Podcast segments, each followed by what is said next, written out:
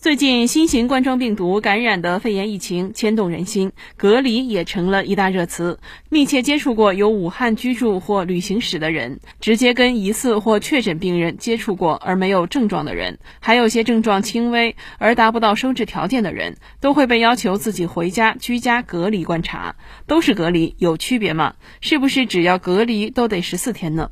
同济医院感染科副主任医师马科介绍。一、防控隔离分为四种：一、严密隔离，适用于鼠疫、肺炭疽、霍乱、咽白喉、狂犬病等一切传播途径不明的传染病；二、呼吸道隔离，适用于流行性感冒、麻疹、水痘、流行性腮腺炎、猩红热、白喉、百日咳、流行性脑脊髓膜炎及支原体肺炎等；三、消化道隔离，适用于菌痢。甲型肝炎、戊型肝炎、伤寒、副伤寒、脊髓灰质炎等。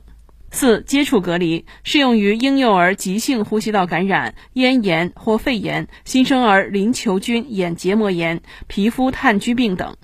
目前，新型冠状病毒感染者需进行严密隔离，无论轻重均需进行严密隔离。二、为什么必须隔离十四天？决定传染病患者隔离期限的主要依据是疾病的传染期，因为过了传染期之后，患者就不再具有传染性，对未患病的健康人是没有威胁的。而我们常说的健康人从疫区返回需要隔离的时间，其实指的是医学观察的时限，这取决于传染病的潜伏期。因为目前认为新型冠状病毒感染的潜伏期最长为十四天，该病毒在潜伏期可能具有传染性，所以隔离期限为十四天。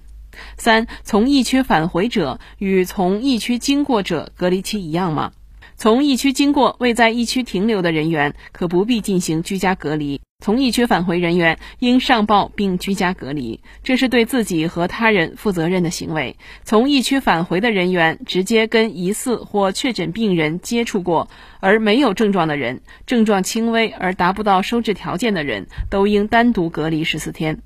注意，这里的单独隔离，也就是我们常说的居家隔离，是指应该住在单人房间，关门隔离，门下无缝，家里所有人戴口罩，尽量减少与家人接触，避免与家人一起就餐，一套专用物品，并且单独清洗。